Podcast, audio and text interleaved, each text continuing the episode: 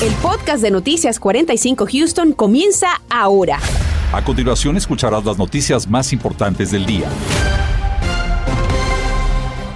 Tarde de miércoles con altos niveles de polen, pero inmejorables condiciones con cielos despejados y muy agradables temperaturas. Y el termómetro seguirá subiendo de aquí al fin de semana. Raúl, parecen ser buenas noticias, pero vamos de inmediato con nuestro meteorólogo Anthony Ortiz del equipo de Vigilantes del Tiempo. Anthony, ¿qué tal? Muy buenas tardes. Y son muy buenas noticias, muy buenas tardes compañeros. Y es que inmejorables las condiciones del tiempo, como bien decía Raúl, allá afuera todo muy tranquilo, nada de precipitaciones. Y vean esta comparación en el área de Houston hacia Galveston. Si se fija, poca nubosidad allá afuera, sin lluvias por el momento, temperatura en 68, mientras tanto algunos disfrutando ya de este miércoles en la zona de Galveston, disfrutando de la playa con temperaturas que se mantienen en los 71 grados, pero eso sí, precaución porque se mantiene contaminado nuestro aire, porque se mantiene algo de nivel de polen, que más adelante hablaré más en detalle sobre esto. Temperatura en otros sectores como en Katy 68, 69 hacia la zona de Sugarland y vean, el viento va a continuar predominando desde el norte, lo que hace que la temperatura se mantenga bastante fresca, un aire muy seco que no ha dado la oportunidad de formar nubes ni tampoco de actividad de lluvia, así que esto va a continuar durante las próximas horas, pero eso sí, el termómetro continuará en descenso ya para en horas de la madrugada, que amaneceremos nuevamente con temperaturas en el rango de los 40 grados. Más adelante hablaremos de varios sistemas frontales y si ellos pudieran traer lluvias a la región. Y esta tarde queremos ser muy claros porque aunque no es una práctica recomendada por las autoridades, debido naturalmente a los peligros que representa, algunas personas empiezan a almacenar gasolina en sus casas o bien en sus negocios. Y esto surge, Raúl, como una respuesta a los altos costos del combustible que hemos visto últimamente. Así que si usted va a hacerlo, es muy importante que preste atención a las recomendaciones de los expertos. José Alberto Irizarri nos explica. José. Mario gasta unos 50 dólares diarios en gasolina por su trabajo como soldador. Cuando llenamos esta y esta lo usamos como de reserva cuando, para cuando se los termina. La, venimos y la, usamos para no regresar tanto cada rato a la, a la gasolinera. Lleva un tanque para almacenarla y sabe que hay quienes hacen lo mismo, pero para dejarla en la casa con tal de ahorrar unos dólares si el precio sigue subiendo. Bueno, que deben de tener cuidado para cuando lo tengan en la casa por cualquier accidente. Hemos visto que la gente por, por temor, por pánico, quiere almacenarla, eh, pero sí te, les estamos pidiendo que no entren en pánico y que si lo van a hacer, a pesar de que nosotros les recomendamos no hacerlo, que lo hagan de la forma más segura. Si te da con guardar gasolina en uno de estos contenedores, debes saber que nadie te puede garantizar que vas a ahorrar dinero, pero todos sabemos que los precios están muy altos. El problema es el riesgo y el peligro de esta práctica. Primero hablemos del contenedor para guardar esa gasolina. Para eso hay envases especiales. Serían que estos tipos de contenedores. Cada color es específico para el combustible que guarda. Amarillo es para diésel, azul para queroseno y el rojo para gasolina. El sello que tiene también es esencial. Trae su, se su sello de safety, que vaya de seguridad. Y si ven que esto sí previene de que no vaya a entrar o contaminar la gasolina. La gasolina. La densidad y material del plástico que están hechos es especial para el combustible. Por eso no se recomienda que se use, por decir, los envases de, de leche usadas o de agua, porque es un plástico más delgado y al echar gasolina puede causar que se derrita el plástico. Autoridades como los bomberos no recomiendan que almacene gasolina en su casa, pero si lo hace, procure primero que el contenedor aprobado no esté cerca del calor o llamas ni chispas eléctricas. Tampoco lo deje dentro de su casa, déjelo en el garaje o bajo sombra en el patio. Los vapores de la gasolina son más pesados que el aire, así que viajan a niveles bajos y por decir si uno está acostado a nivel bajo, el mismo vapor puede afectar uno con respiración, dolor de cabeza, tal vez si uno sufre de alta presión, aumenta el, el, nivel de presión y puede causar otros peligros. Lo mismo sucede cuando transporta gasolina. Vaya a velocidad moderada, déjela afuera como por ejemplo sucede con las cajas de las pickups. Pero si toca hacerlo con el contenedor cerca, no haga viajes largos. A todos nos preocupa el precio de la gasolina, pero a fin de cuentas su bienestar es más importante que cualquier cosa. José Alberto Rizarri, Noticias, Univisión 45. Y el día de mañana, elementos del Cuerpo de Bomberos de la ciudad de Houston y personal del Departamento de Parques y Vida Silvestre realizarán un incendio controlado en el área del Arboretum de la ciudad. Esta acción se realiza para eliminar basura y también maleza acumulada que pueden representar un peligro para la zona y para cientos de residentes de los lugares aledaños. Los trabajos se desarrollan en el área comprendida entre la autopista 610 West y la calle Woodway Drive. Tómelo muy en cuenta y por supuesto no se alarme. Un estudio liderado por UT Health apunta a que los niños que se han infectado de coronavirus tienen un alto nivel de anticuerpos. Esta tarde, Claudia Ramos habló con los especialistas sobre el comportamiento de la enfermedad entre los más pequeños. Eso fue lo que averiguó. Ese estudio tiene el propósito de entender cómo se comporta el COVID-19 entre los pequeños no elegibles para la vacuna y esa tarde yo tuve la oportunidad de hablar con expertos de UT Health sobre la duración de los anticuerpos entre aquellos menores que se contagiaron pero que luego se recuperaron del COVID-19. ¿Cuánto tiempo duran los anticuerpos entre los menores que se contagiaron y luego se recuperaron del COVID-19? Esa es la pregunta que se hacen médicos de UT Health y para eso realizan estudios entre un grupo de menores en todo el estado. El estudio lo realizamos entre más de 200 niños, edades de entre 5 a 19 años, analizando su sangre en un periodo de nueve meses. Y lo que se descubrió es que el 96% de aquellos que se habían contagiado con coronavirus y luego se recuperaron desarrollaron anticuerpos que duraron hasta siete meses. Esto no incluye pruebas de sangre entre aquellos menores que fueron vacunados, por lo que la recomendación de expertos sigue siendo la vacuna. We still recommend, of course, Seguimos recomendando que todos aquellos menores elegibles para recibir una vacuna contra el virus se la pongan, ya que los estudios en general nos han demostrado que para recibir máxima protección contra esta enfermedad es vacunándonos.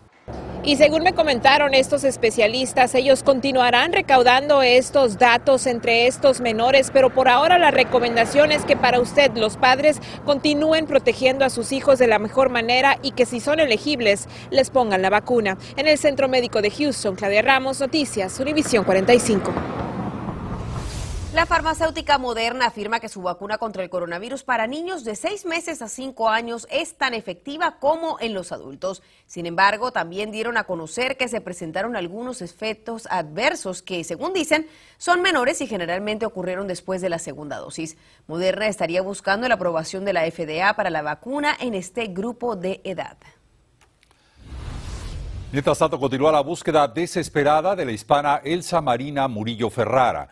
El Departamento de Policía de Houston informa que se trata de una investigación en desarrollo y su familia sigue pidiendo ayuda de la comunidad para encontrarla con vida. Rodolfo Sánchez tiene lo último de este caso. La familia de Elsa Marina Murillo, de 43 años, se encuentra desesperada porque no ha sabido nada de su madre desaparecida desde el viernes 11 de marzo. Hace apenas unos días encontraron el vehículo que ella estaba conduciendo una grúa se lo había llevado a un lote de autos y lo recogió de un complejo de departamentos. La mujer de origen hondureño desapareció después de ir a lavar ropa a una lavandería en Hillcroft Avenue, al suroeste de Houston. Ahí estaba el carro, eh, lo miré, llamé a la policía, ellos llegaron y dicen que, que pues no hay signos de que hubo violencia en el carro. No sabemos cómo apareció el carro hasta ahí o cómo llegó.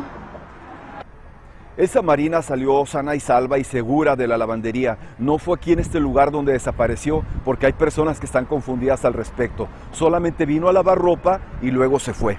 Sentí que la policía no nos está ayudando porque cómo es posible que nosotros no demos eh, cuenta antes de dónde estaba el carro que la policía. Yo hace poco volví a estar con ella después de tantos años que ella nos trajo a uno por uno, con ayuda de Dios, gracias a Dios. Em, entonces, hemos compartido muy poco tiempo con ella como para que se vaya. Y cualquier información que tenga respecto a la señora Elsa Marina Murillo de 43 años, repórtela a la policía local. En Houston, Rodolfo Sánchez, Noticias Univisión 45. En instantes, aquí en Noticias 45, más detalles, los grandes retos que enfrentan las mujeres para reincorporarse a la vida laboral luego de los efectos de la pandemia. Y un programa busca apoyar a los jóvenes al cuidado de protección infantil en su camino a la vida laboral. Además, antes de comenzar con tu limpieza de primavera, querrás conocer los consejos que tiene para ti las autoridades. Continuamos con el podcast de Noticias 45 Houston. Marzo es el mes de la historia de la mujer Y de acuerdo a los reportes, muchas de ellas dejaron temporalmente sus trabajos durante la pandemia para poder cuidar de la familia y siguen representando aún así el 47% de la fuerza laboral total de los Estados Unidos. Nuestra compañera Daisy Ríos nos habla de Marisol Pérez, un ejemplo de éxito y de dedicación. ¿Qué tal? Muy buenas tardes. Ciertamente las mujeres representamos el 47% de la fuerza laboral aquí en los Estados Unidos. Muchas de ellas siguen rompiendo barreras, trabajando, desarrollándose en oficios que mayormente eran realizados por hombres. El caso de Marisol Pérez es el mejor de estos ejemplos, trabajando en una industria en la que predominan los hombres. Ella lleva varios años trabajando como operadora de químicos en Exxon. Yo operadora por ya siete años aquí con, con la compañía ExxonMobil. Parte de mi trabajo es asegurarme que las pompas, el equipo que trabajamos nosotros está operando bien y, está a mantenimiento, que, que, esté correcto. Uh, y es comunicar si hay un error o algo que está, no está funcionando bien. Marisol nos contó cómo terminó en ese trabajo. Uh, fui a la universidad, fui a Lee College aquí en Baytown, saqué mi, uh, mi diploma, mi associate's degree, apliqué por Exxon y menos de un año me dieron el trabajo. Fui la única porque en ese entonces tuve que trabajar yo para pagar mis estudios, so yo atendía la escuela en la noche. La historia de Marisol forma parte del 1.4% de mujeres que laboran en la industria petroquímica según los números del Departamento de Estadísticas Laborales de los Estados Unidos. Joana López con Workforce Solutions nos dice que aún falta mucho por hacer para seguir impulsando a las mujeres. Oportunidades para las mujeres tanto en el área petroquímica como en el área de construcción. Como todos sabemos aquí en Houston, por donde quiera que vayas hay construcciones de zonas residenciales, carreteras, centros comerciales y esta es una industria que se espera que va a crecer el 17%. En este momento las mujeres solo representamos un 3% en esa industria, de manera que por cada 20 hombres solo una mujer está aquí. Marisol quiso enviar un mensaje a las mujeres que piensan en la industria petroquímica como una opción de trabajo si no quieres depender en alguien, uno tiene que trabajar.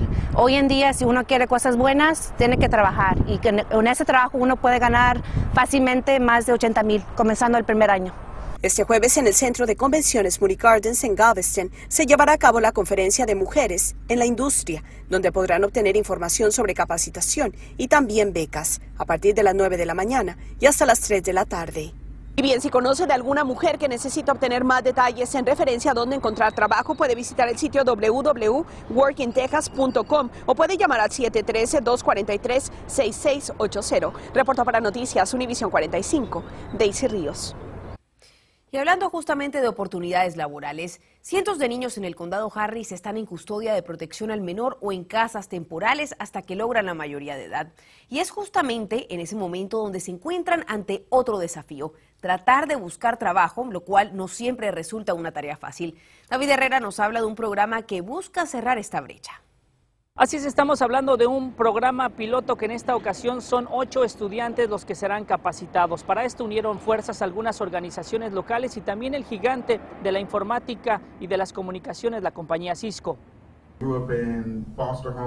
De acuerdo a la Universidad San Tomás, más de 4.000 niños en el condado Harris están bajo la custodia del Departamento de Protección Familiar de Texas. Muchos de ellos viven en hogares temporales hasta que cumplen los 18 años. Sin embargo, una vez que superan la edad, tienen que salir del sistema de crianza temporal. Muchos enfrentan desafíos significativos para convertirse en miembros productivos de la sociedad. Tal es el caso de Kevin, de 22 años, que hoy es parte de este programa. Estaba hablando en una oportunidad muy buena porque te puede, te puede dar un career, una, un trabajo. Y eso es bueno para mí porque no tenía dirección. El programa le estará dando la oportunidad de cursar una carrera técnica en el área de la informática. En este curso inicial el estudiante tomará clases en línea y en un periodo de 7 a 8 semanas presentarán un examen para tener su primer certificación, pero si lo desean podrán continuar especializándose en el ramo. Con la alianza, los estudiantes tendrán alojamiento, vales de comida, servicios de apoyo emocional, servicio de internet inalámbrico. También tendrán acceso a los beneficios que tiene cualquier estudiante que está inscrito en esta institución, como el uso de la biblioteca y otros servicios. Los estudiantes hoy recibieron una computadora y muchos mensajes de motivación por parte de los creadores del curso para darles ánimo y apoyo para que puedan cumplir sus metas.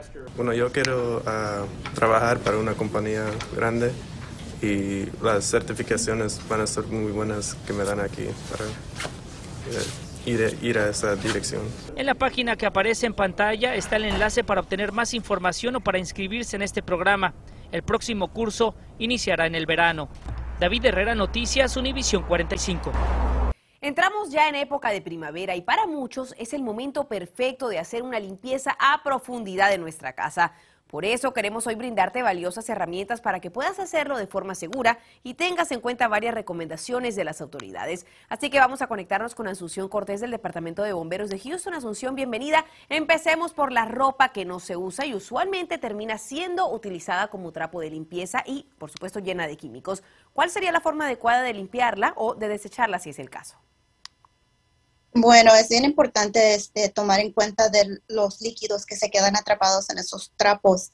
Ah, es, bueno desecharse cuidadosamente con esos trapos que tengan pintura o tinte que estamos usando alrededor de la casa.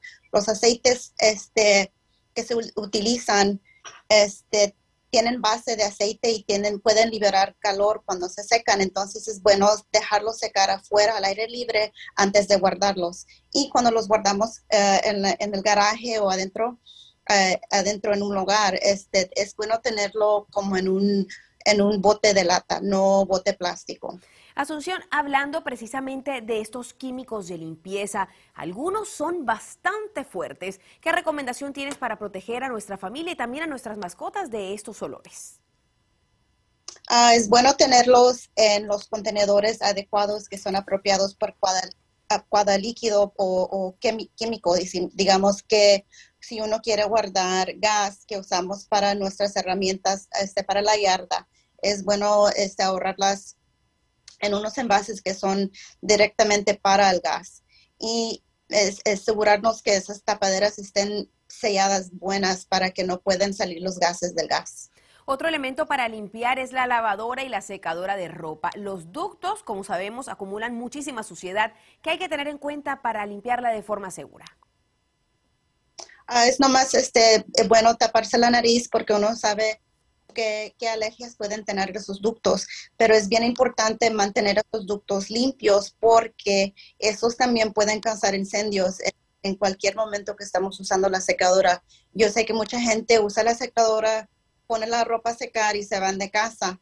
Y hemos visto muchos incendios donde este, han empezado en los ductos de la secadora. Entonces es bien importante tenerlos, mantenerlos limpios y libre de cualquier cosa que se puede, este, digamos, ropa que se quede atrapada también ahí. Asunción, muchísimas gracias por habernos acompañado. Ya lo sabe, si va a limpiar, tome esto en consideración para que pueda hacerlo de una forma segura, se cuide usted y por supuesto también a su familia. Gracias. Y si está buscando hacerse ciudadano y ya reúne los requisitos, vamos a hablarle en instantes de un foro de ciudadanía que tendrá lugar este sábado, así que prepárese para tomar nota. Y también este sábado 26 de marzo se lleva a cabo un foro de ciudadanía del que le hablamos a continuación. Estás escuchando el podcast de Noticias 45 Houston. Este sábado 26 de marzo se llevará a cabo un foro de ciudadanía a cargo de la organización Baker Ripley.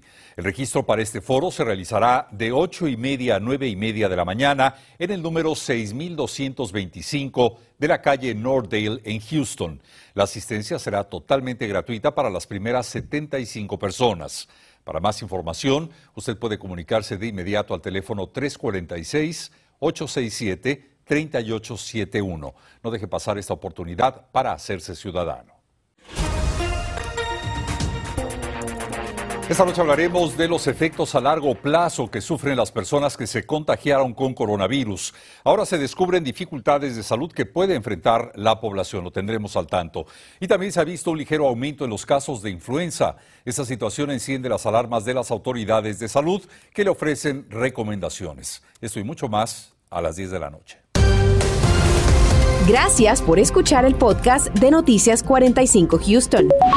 Puedes descubrir otros podcasts de Univision en la aplicación de Euforia o en univision.com diagonal podcast.